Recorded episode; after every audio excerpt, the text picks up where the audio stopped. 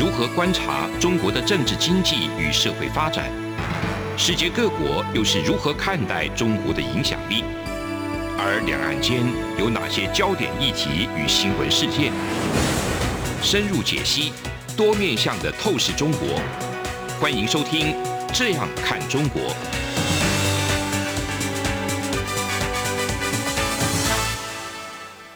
各位听众，大家好，这里是中央广播电台台湾之音，我是主持人陈冠廷。您现在收听的是《这样看中国》节目。那上一周跟大家分享的是这个习近平访问利雅得，也就是访问沙乌地阿拉伯的一些新闻，以及我们对这些情势的一些看法。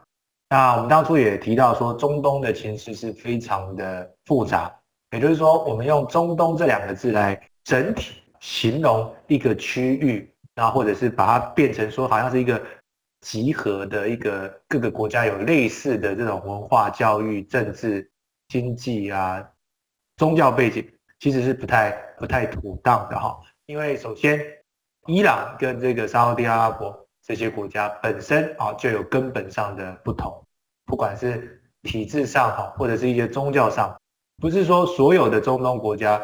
所有的穆斯林国家都是只相信一种这种呃政教的体制，其实是有一些不同的。也因为这样子，那这一次去绑这个沙地阿拉伯时，那就导致了有一些，应该是说伊朗的一些抗议。怎么说呢？其实把沙地阿拉伯跟这个伊朗，他们两个都算是在中东的区域强权。那这些区域强权其实不仅仅在各个层面上面，其实是有一些竞争之外，那他们还有一些主权上面的争议，也有领土上面的争议。比方说这一次中国的国家主席习近平为了要呃增进与沙乌地阿拉伯之间的关系，他们有提到说要。支持这个沙国根据一些国际法来解决这个在波斯湾三个小岛的这个主权的争议。那在这个部分呢，其实某种程度去触碰到了伊朗的一种很敏感的神经啊。那有一些伊朗的媒体啊，或者是比较激进的一些民众，甚至会认为说这是北京当局的背叛哦。所以。朋友的朋友不见得还是朋友，那敌人的敌人也不见得永远都是敌人，这其实是关系是非常复杂的。那大家会认为说中国跟伊朗的关系会比较，呃，应该说比较比较密切的原因有很多。一方面会有人会提到说，其实两国都对于美国的这种是比较的霸权是反对的，所以自然而然的就会认为说，那这样是不是代表说这两个国家是不是就会？自然而然的走在一起，其实这些都是非常不一定啊。那每个国家之间的问题都是非常的复杂，所以这个伊朗啊跟沙乌地阿拉伯的关系，跟中国跟这两个国家的关系，其实也是非常的复杂的。那甚至有一些台湾的媒体就提到说，像是伊朗的这个《希望日报》在头版上面出现了说。台湾独立的这些字样，哈，就是说，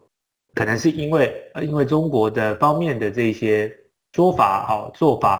导致伊朗有一些比较不同的这些声音，就慢慢的出现。那虽然哈，这个反中声浪是有有传出了，但是这个中国跟伊朗之间的关系，我想未来一定会有一些。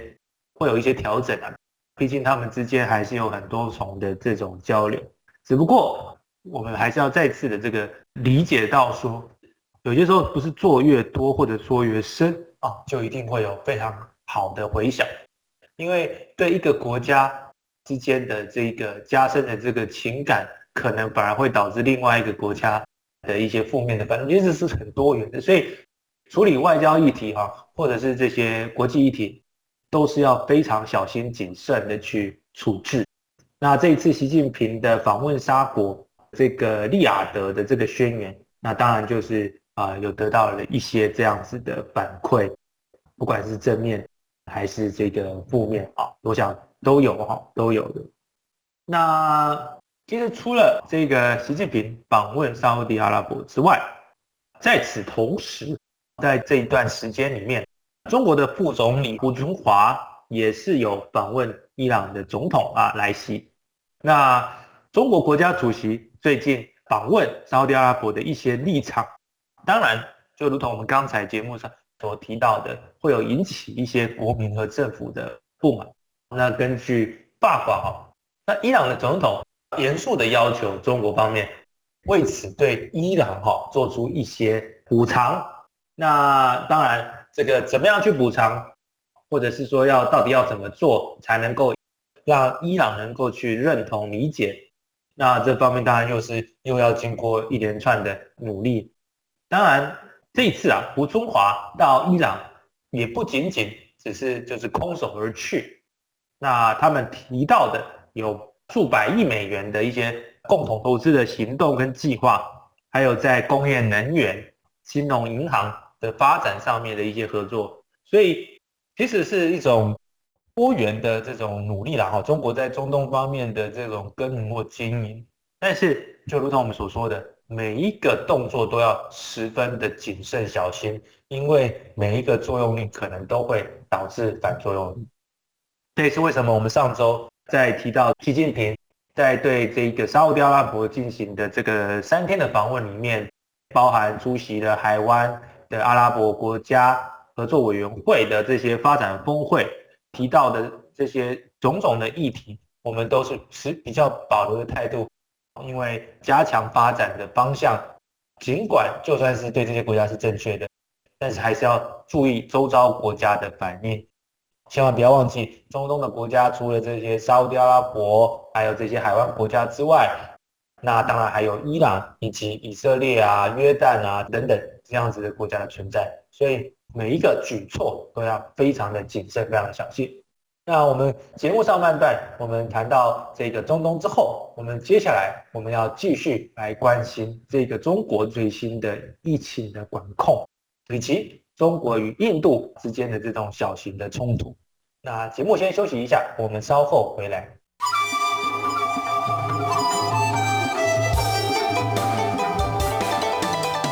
无限的爱向全世界传开，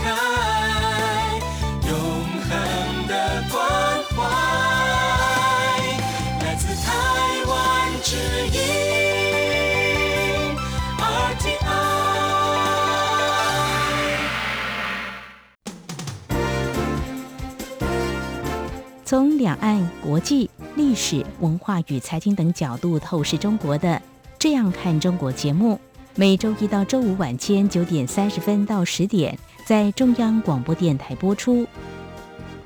如果您对《这样看中国》节目有任何收听想法或意见，欢迎寄信到台北市北安路五十五号，也可以透过电子邮件的方式。节目有两个信箱：二零二零 at。R t i 点 o r g 点 t w，或是二零二零零二零三 n e w s at gmail dot com。再次谢谢听众朋友们的收听与支持，请持续锁定每周一到周五晚间九点三十分到十点播出的《这样看中国》节目。各位听众，大家好，这里是中央广播电台台湾之音，我是主持人陈冠廷。节目上半段，我们谈到中国跟这些中东国家的最新情势发展。那当然，我们现在我们的目光再次要调回到，也就是中国的这个本土。那中国最近在新冠的疫情上面有着幅度最大的这个调整。那中国在大概一周多前放松了，算是。全球最严厉的这个新冠肺炎的政策之后，那现在面临的可能是全方面的疫情反扑。那在这几天，我们可以看到，从各个国际媒体上面都有提到，在中国大家都争相抢买啊，类似感冒药、止痛药、退烧药，甚至是这个新冠病毒的这个测试盒等这样子的物资的问题。那如果我们看这个，他们中国的这些药店，基本上包含维生素都被卖光了。那这种可能是恐慌性的动作，导致说可能有些人拿到或者是买到的已经超越他们所需，那有些人是根本就没有买到。那这几天有一些很不幸的消息都纷纷传出来，包含这个殡仪馆或者是这一些火葬相关的这种葬仪设施都已经人满为患。那这样子的啊、呃，这种失序的情形已经慢慢出现。另外一方面，在恐慌性的购买药物之时，我们可能也要注意到一点，就是冬季的时候，有着各种不同的这种传染疾病啊。那地方政府有被要求要赶快去做这个重症的门诊啊，然后要做一些准备。可是目前看起来，这个系统已经不堪负荷。那整个中国现在面临的这种狂潮，确实是非常非常大的挑战。那尽管啊，中国当局不断的要强调到说，必须要啊不盲目抢购，不大量囤积物品，大家要有序的去购置药品药物。但是，其实是在越集权的国家，民众们所以会面临的问题，可能就是对政府的可能是一种不信任。特别是在这一次的疫情，基本上完整的摧毁了人们对体制的一些基本的那种信心。你看，当初说要围堵的时候，包含把你的小区的门啊，全部都给它封起来焊死。那现在说松就松，说短就绑，这这种状况其实是非常的是以政治领导防疫的专业，那导致的这种后果也是非常的巨大的。那同时，有一些国际媒体都有提到说，在这个十一月底的时候，中国才面临到各个民间上面的冲突。因为大家已经被封到这种快要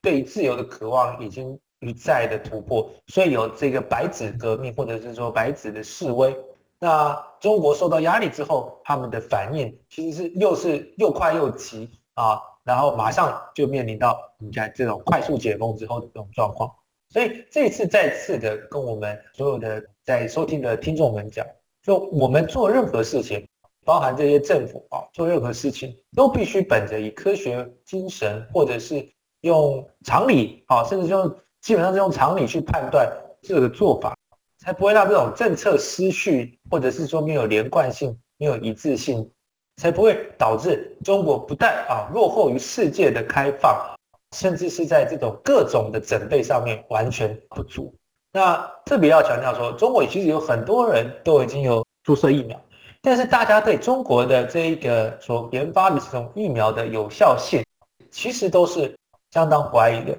那对于这个世界范围，全世界的这些各个国家来看，只要是经过认证的啊的这种疫苗，其实就是可以使用。所以包含欧洲啊使用这种这种 m r a 的，不管是 BNT 也好，这个莫德纳或者是啊 AZ。甚或是一些比较后期的这一些疫苗，都是相对有效的，所以我们现在可以看到，他们死亡率不断的在趋缓。那现在开始，中国自己研发出来的这些疫苗，那当然就会得到很多人的怀疑，说怎么到现在这样子，到底为什么解封之后马上遇到的这种浪潮，是不是代表说疫苗的这个有效程度是不是有受到挑战？所以这一次。对中国的这种政治上面高于凌驾于所有啊，对公共卫生政策的一切判断，其实是让许许多多的中国人民失望，也让许多外商团体这些在中国投资的这些国家跟这些投资者都有非常大的担忧。那这次啊，我们这样看中国节目有特别提到这个解封之后的失去状况，也是要再次的强调说，其实。最好的方式是与世界接轨，把世界办法有效的啊，不管是药品或者是疫苗，能够在最初期的时候就能够合作。那这样子的话，其实是不需要这样导致成啊现在这样子的这个局面。不管如何，从这种非常接近野蛮式的封堵，这种大跃进形式的这种封锁，就是至少是走向松绑，比起这种。没日没夜，或者是说没有尽头的封锁，还是好了一些。不过这样子的做法，我想未来中共的官员，包含人民都必须要谨慎的思考，不可以这个叫做闭门造车，或者是土法炼钢的方式，然后拒绝跟世界接轨。我想这也是一个很严肃的问题。那今天这样看中国，除了这些大国领导人去访问中东国家之外，以及内部的这些呃疫情上面的反扑，我们再把目光放上这个南亚的这个次大陆，也就是印度跟中国的边界的争执。那其实之所以要把这件事情还是要进行讨论的原因，是在于我们尽管看到习近平跟这些中国的这些算是高层的领导人物，在新冠疫情走向尾声的这个篇章时，慢慢的选择去跟世界的各个领导人去接触。当然，我们对此也是抱持着开放的态度。我们认为说，中国作为一个有核子强权，它必须要维持一定的对外沟通的渠道。但是在这几天，根据这个 BBC 中文网，那印度跟中国的军队就在有争议的喜马拉雅地区发生的这种小型的肢体的混战。那当然，大家会说，哎，怎么会有这样子的肢体的这个混战？那我想，这其实也是双方自治的结果。因为毕竟，如果这两个大国选择使用这种轻武器直接的交火的话，那随时都有可能会有局势升高。那也因此，在这个地区，那中国跟印度军队所发生的冲突，通常都会比较趋向于肢体，或者是使用包含这个石头棍棒这样子这种比较低杀伤性的方式去这一个接触。那其实，在两年多前，在这个加勒万河谷有造成了大概二十多名的啊士兵死亡，所以在那之后。我们可以看到，这个中印之间都在寻求去缓和这样子的冲突。那在敬请中国的这些领导人去，包含这个 G20 啊，或者是 APEC，或者是最开始去这个中亚行，然后到这个中东行，我们都会看到他们不断的在试图去努力去扭转这样子的中国的战狼形象。所以这一次中印双方的这种小型冲突。尽管没有造成居民死亡，但是这个也是算是一个重要的隐忧，就是说中国在跟他的各个近邻啊之间的关系，虽然说是远交近攻，那这样子的这一个情势也是不容忽视的，特别是在内部还是有遇到重大的挑战，从白纸革命到最近的这个无序松绑后，那导致的这个全国人民的恐慌。那在这个时候，中国接下来的不管是外交或者是国内的安全情势的动态，更值得所有观察家来仔细的去分析。那今天我们谈到的，包含这个印度或者是中东事件，还有这一个在中国内部的各种新冠疫情的反扑等，我们来看看这一些到底会对中国接下来的外交政策会有什么样层面的影响。首先就是说，我们回到了这个大国政治的博弈。最近我们可以看到，说中国的这种积极的出击，已经不像是啊，至少不像是在 COVID 的时候这种战狼式的做法。也就是说，我们可以看到说，中国在应对外交政策上面，有着一些战略层面的调整。呃，怎么说呢？比方说，在这个。杜总刚才提到了中国边防部队跟这个印军上面的这种肢体冲突之后，中国的发言人啊、呃、汪文斌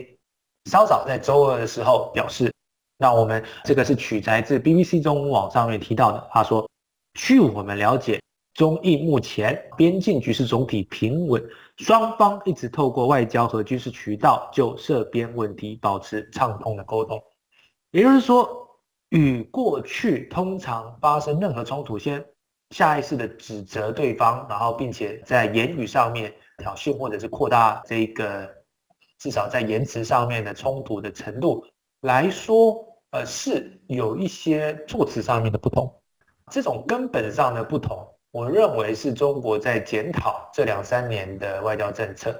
有人说是因为习近平他在。这个中共的二十大之后，已经有彻彻底底的掌握了所有的这个政权，那他的这个第三任任期之后，已经没有任何有办法挑战他的势力存在。在所有的派系都由习近平一手把持之后，他对外的这种政策啊、当然可以做相当程度的调整。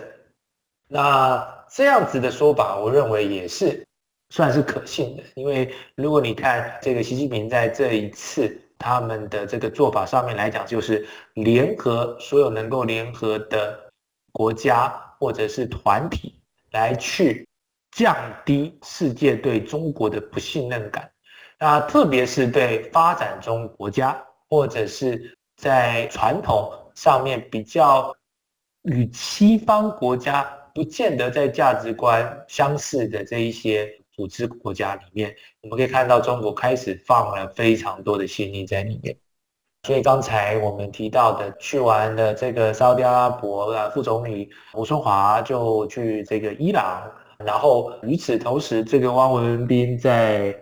针对这个中印之间的冲突的时候也放缓语调。那我们可以慢慢的感受出来说，中国至少在此阶段在对这些发展中国家是放很多心力。那同时对于超级大国美国。也处于相对比较不像过去这样高姿态的做法，所以我们看到他与拜登总统的对话的时候是三个多小时，呃，涉及的问题又是非常多层面，包含台湾的议题。那种种迹象表示，中国的这个外交政策上面是有因应局势在做调整，所以我们可以清楚的看到，中国的外交政策在调整的同时，它的硬的难道更硬软的还是更软，还是怎么样呢？其实啊，难道我们可不可以去做下这种判断，就是说，哎，中国开始在做一个把战狼外交做一个大回转，然后彻彻底底的摒弃呢？我想这方面的说法可能也还是有一点疑虑。比方说，习近平在与加拿大总理简短会晤时，其实这个东西有被推特的一些名人给揭露，就是后来有在各大媒体都出现。就是习近平主席跟杜鲁道总理在会晤时，习近平有还是指责说，你们不应该把这种我们会晤的情形，就是直接就是泄露给媒体，这样不太好嘛哈。那尽管是透过翻译，我们都可以还可以感受到习近平的这种维韵之意啊。那最后这个麦克风有在呃镜头没有看到的地方有收录到说太天真了，就是习近平说太天真。所以我们可以看得到，说中国对于力量的尊重还是非常的显而易见的。就是对于像美国这种有绝对力量的，他们会用沟通的渠道；对于这个中东的这些国家，不管是你说跟石油有关、跟资源资源的力量很大，呃，或者是这个经济能力很强，甚至像伊朗这种区域大国，是他们都是相对给予尊重的。那另一方面，对于这种像加拿大这样子的国家，他又来自心中那种藐视的这种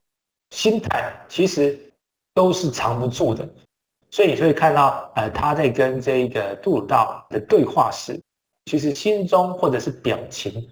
都是满脸的一种由上而下的态度啊，跟对美国或者是对这些区域型的大国，或者是有大量资源的国家，那种感觉都不太一样。那。就连加拿大哦，也是重要的工业国，都被这样子呃去对待，更遑论像是呃我们亚洲的这些周遭国家，如同台湾这样。当然，我们可以感受到中国会用它的去实力，用它的经济力，用它的这种大量体的这种总体国力来去对台湾施压。那这几个礼拜，我们已经可以很清楚的看到。至少是在我们的这个各种产品又开始遇到中国的影响了，就是包含不让进口，要求去把一些配方、材料等等的去提供给中方，才能够做调整。所以，我想接下来这些台湾或者是其他国家遇到的挑战，绝对不会更小，甚至是更大。所以，如果台湾想要维持我们现在的生活方式，那我们变成是说，更要花心思，呃，去协调资源，与这个我们的友邦来共同合作。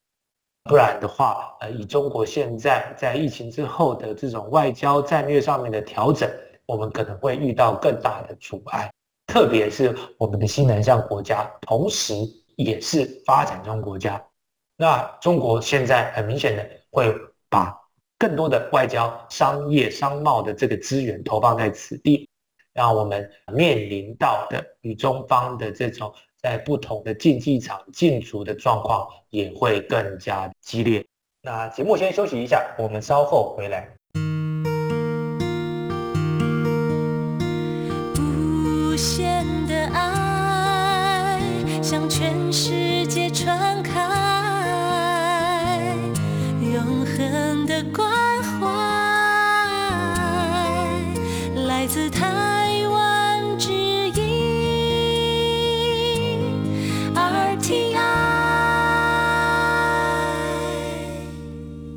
那我们今天提到各种挑战，从疫情到印中之间的边界，然后到与美中之间科技战，还有外交战等等的挑战之后，开始有了一些变化。那我们谈到说，这是战狼外交的这一个偃旗息鼓，然后转换到一个新形态的战略模式。那其实不仅仅是我本人有这样子的观察啊、像是《华盛顿邮报》。也有提到说，这个包含疫情导致经济成长的放缓，还有这个公众的愤怒、公众的情绪不断的升高。比方说白纸革命，到最近我们很清楚可以了解到，台积电也好，或者是说一些重要的关键技术的产业，慢慢的与中国脱钩。到这个我们提到多次的智慧财产权，来去想尽办法。让这个北京当局能够不要再成为这种搭便车的 free rider 这样的状况，我们都可以发觉到这样的压力越来越大，而战狼外交只是让这些脱钩的这种做法，我能够得到更大的这一种支持。所以在我们节目稍早所提到的，跟这种各国的领导人高调会晤，跟各国的领导人的这种接洽，还有。包含在面对冲突时，这个汪文斌想去把这个冲突的这种基调给降低等等，我们都可以感受到这一种的气氛有在改变。另外一件事情就是说，包含跟普丁之前，中国跟普丁或者中国跟俄罗斯之间关系没有上限，然后合作没有期限的这一种说法，其实也慢慢的有在一些改变，特别是在乌克兰节节胜利之后。那习近平自己本身也有做一些调整，所以我想这一些状况都可以认为是中共在外交政策上面进行全方位调整的这个状况。呃，不管如何，习近平也好，或者是说整个中共也好，在变，世界当然也正在有在积极的变化。那以台湾来说，我们。还是希望啊，能够有沟通的渠道。那不管中共是用什么样的方式去做公关、去做化妆，那我们还是必须要很务实的去看待他们的这些变化，然后再从中呃来去观察有什么样的信号释出。那今天非常高兴能够有机会再次跟所有的听众朋友来谈我们对中国的这些观点。以及中国最新情形的脉动，呃，那我也鼓励各位在中国的听众，呃，也欢迎您写信过来给我们的节目指教，给我们指导。那最后也祝福所有在中国为民主啊、呃、为自由还不断去发声的这些勇敢的中国人民致上敬意，也希望呃因为你们的勇于发声，因为你们的勇敢站出来。能够在未来对中共的这些政策，或者是说一些不适宜的政策，压迫到人民的政策，能够因之而调整。我想你们都是最勇敢的，再次跟你们致上最高的敬意。以上就是今天这样看中国的节目，我是主持人陈冠廷，我们下周再会。